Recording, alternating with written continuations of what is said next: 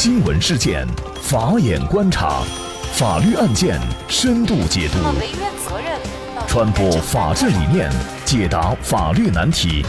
请听个案说法。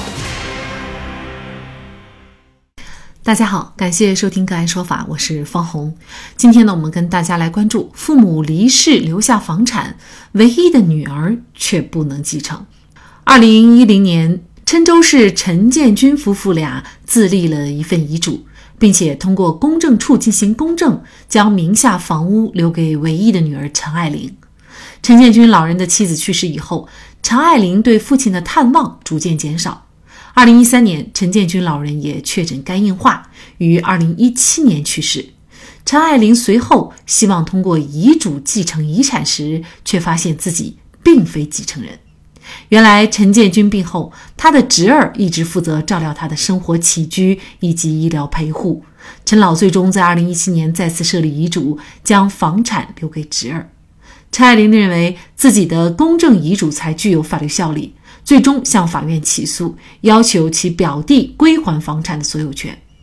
法官表示，本案争论的焦点在于前后相隔七年的两份遗嘱，究竟该以哪一份为准？老人留下的房产到底应该属于独生女儿的，还是应该给自己尽了赡养义务的侄儿的？当老人存在多份遗嘱的情况下，哪份遗嘱又应该是法律所认可的？就这相关的法律问题，今天呢，我们就邀请中华遗嘱库管委会主任、首届北京市家婚姻家庭法律师、北京市中凯律师事务所高级合伙人陈凯和我们一起来聊一下。陈律师您好。你好，嗯，非常感谢陈律师啊。那么在这个案子当中啊，老人是留下了两份遗嘱，而且呢，给女儿的遗嘱还公证过。那在我们看来，可能公证过的遗嘱就有最高的法律效力啊。那事实或者说在法律上又是否是这样认定的呢？在咱们国家一九八五年制定的继承法里面，确实是公证遗嘱的效力要优先于其他的遗嘱的效力啊。但是咱们即将过两天啊，咱们的民法典生效以后呢，就会改变这个局面。公证遗嘱和其他的遗嘱呢，啊是在同等的地位上。那么判断一份遗嘱到底有没有效，要看它是不是最后的有效遗嘱，这会有这么一个变化。那像本案当中哈，这种有公证遗嘱，但是呢后来老人又重新立了一个遗嘱，这个遗嘱没有公证，那么到底是哪一份有效呢？如果本案的一审判决是发生在二零二一年的一月一日之前，那么应该是以公证遗嘱为有效遗嘱。如果是在二零二一年的一月一号之后呢，民法典生效，那么这个时候公证遗嘱不具有优先的效力，那么这个时候以在后的遗嘱为准。那么就本案这个情况呢，在民法典还没有生效的情况下，直接否定公证遗嘱的效力优先。啊，这个可能会存在问题，但就本案呢，我相信法官他应该不是直接根据这么一个法律规定来判定哪份遗嘱有效，而是他根据了继承人啊是否尽到了赡养义务，没有尽到赡养义务的继承人呢，即使是这个立了啊遗嘱，那么法官也可以根据相关的情况来进行一个判断。我认为主要是因为这个没有尽到赡养义务。这个原因啊，取消了这个公证的这份遗嘱的效力。嗯，因为之前的这个法律规定是公证遗嘱具有最高的法律效力，但是呢，在这个案件当中呢，法院呢他又认为呢，就是 就是老人后边给侄子的这份遗嘱呢是可以啊推翻之前的给自己的女儿的这个公证遗嘱的。您认为他背后的这个？道理或者是原因，可能就是在于这个女儿没有尽到赡养的义务，是吗？对，我认为是因为这个原因促使法官作出判决的。如果没有这个原因，仅仅是啊谁在先谁在后，然后谁公证了谁没公证，那么在二零二一年一月一号之前，那么直接判呃在后的这份未经公证的遗嘱有效，而前面那份公证的遗嘱无效啊，我认为还是有值得商榷的地方。嗯，可能不是很站得住脚，但是加上了这个法官，他从内心的横评啊，我们说叫横评，也就是说，法官根据本案的实际情况，他认为怎么样是更公平公正的，那么他做出这样的认定啊，我相信这是他主要的原因。嗯，所以呢，由这个案件我们也可以看出哈，就是即便老人立了遗嘱给相应的，或者是自己的子女，或者是其他人，但是呢，如果是没有尽到相应的这个义务的话，那么可能呢，这份遗嘱啊也存在就是无效的可能啊。那我们就来谈一下，就是明年马上就要来到的这个一月一号的民法典实施，它实施以后，如果老人有多份遗嘱的话，那么。通常情况下是哪份遗嘱为法律所认可呢？首先是要确定啊，到底有几份遗嘱，然后再确定这些遗嘱本身的法律的形式和内容上符合法律的规定啊。我们判断一份遗嘱到底有效还是没有效，生效还是不生效，以时间在后的为准。当然，如果存在好几份财产，那么就每一份财产单独写的遗嘱互相之间不冲突，那么应该是都有效。如果是说就一份财产写了好几份遗嘱，嗯，内容是冲突的，那么以在后的为准。所以呢，我们说说原则上是在后的为准，但是这是有前提的。首先，在后的这一份是不是本身是形式内容上属于有效的？同时呢，在后的这一份跟前面的这些是否存在着冲突？啊，如果是存在冲突，以在后的为准；如果不存在冲突，那应该都有效。确实，其实对于老人来说呢，他的这个感情呢，有的时候也是变化的。他可能随着对他这个关心的人的程度和不同，都会有变化。七年前可能呢，呃，想给自己的女儿，但是七年后，因为又有了其他的人对自己的生活进行了更多的这种帮助，所以呢，呃，一位老人他立多份遗嘱呢，这种情况。呃，应该说也不少见，所以大家也特别应该注意啊。网上最近也流传一种说法，就是呃，独生子女现在不能继承父母房产了。独生子女他通常在什么情况下是不能够继承父母的财产呢？这个文章肯定是有标题党的成分啊，危言耸听啊。但是这个文章的内容呢，是提示了大家值得关注的几个重要的要点啊。首先第一个要点呢，就是。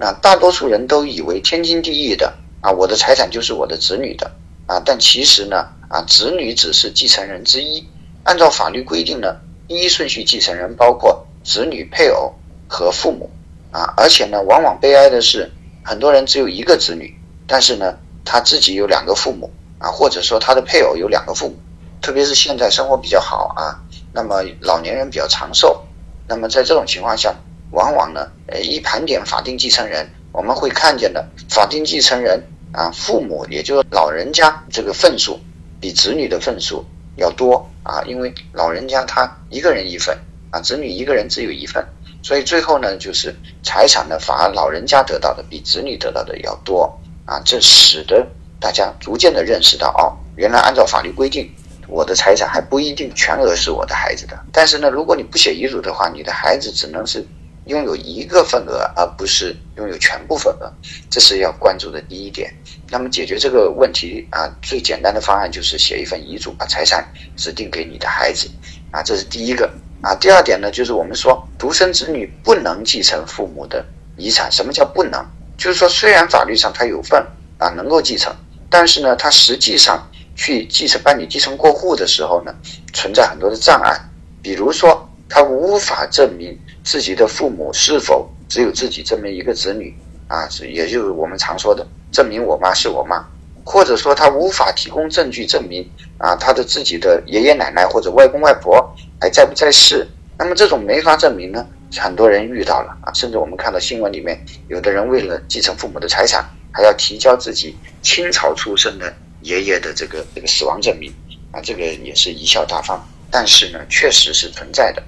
那么解决这个问题的方案呢，也是一样。父母如果提前写一份遗嘱啊，而且这份遗嘱不是自己在家里写的啊，必须是经过公证或者这个中华遗嘱部登记的。那么这个时候呢，写明自己年迈的父母啊是什么时候去世的，那么其实可以简化将来子女办理过户的手续。那么在这件事上，其实我们说子女不能继承父母财产，是一个在。呃，实际实现的过程中所存在的障碍，特别是有一些人呢，他是独生子女，那么他的父母也去世了，他的所有亲戚也都不在了啊，就是比如说他爷爷奶奶、外公外婆都不在了，啊，就是他一个独苗。一般的情况呢，无法提供证据，可以到法院去起诉继承人之间起这么一个诉讼。继承人之间起这么一诉讼，不是因为他们有纠纷，是要通过诉讼由法院来查明相关的事实，最后认定他有继承权。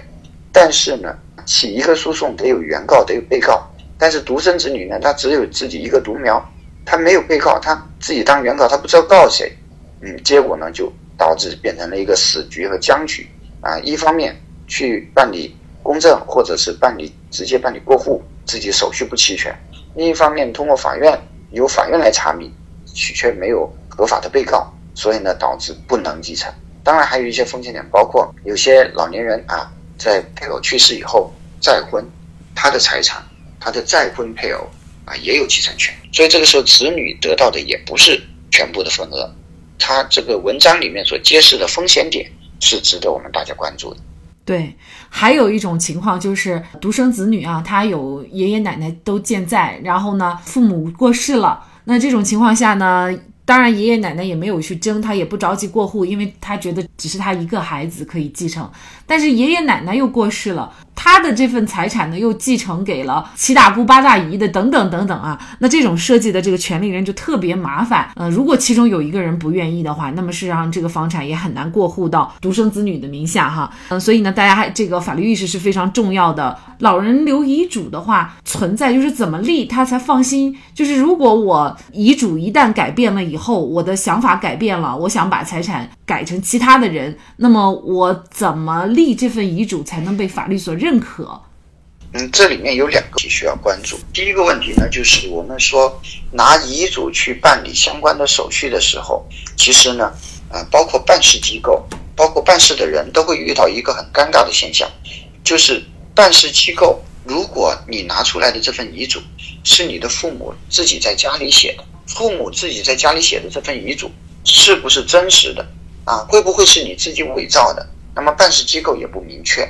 这个时候办事机构就充满各种的担忧，啊，但是呢，虽然法律没有规定说你必须要在某个公证处或者某个登记机构来去办理遗嘱，啊，但是呢，啊，法律上虽然说啊允许你在家里自己写遗嘱，但是呢，这种自己在家里写的遗嘱，在将来办事的时候就会遇到各种尴尬，所以呢，我们也是建议，就是说遗嘱尽量是在专业的机构啊或者公证机构。去办理相关的子女可以拿到证明的这种遗嘱啊，这是第一点。第二点呢，就像您刚才所说的啊，有些人呢，他把财产这个按照他当时的想法给了谁写了遗嘱，那么他如果提前的把这个遗嘱的内容告知了相关的人员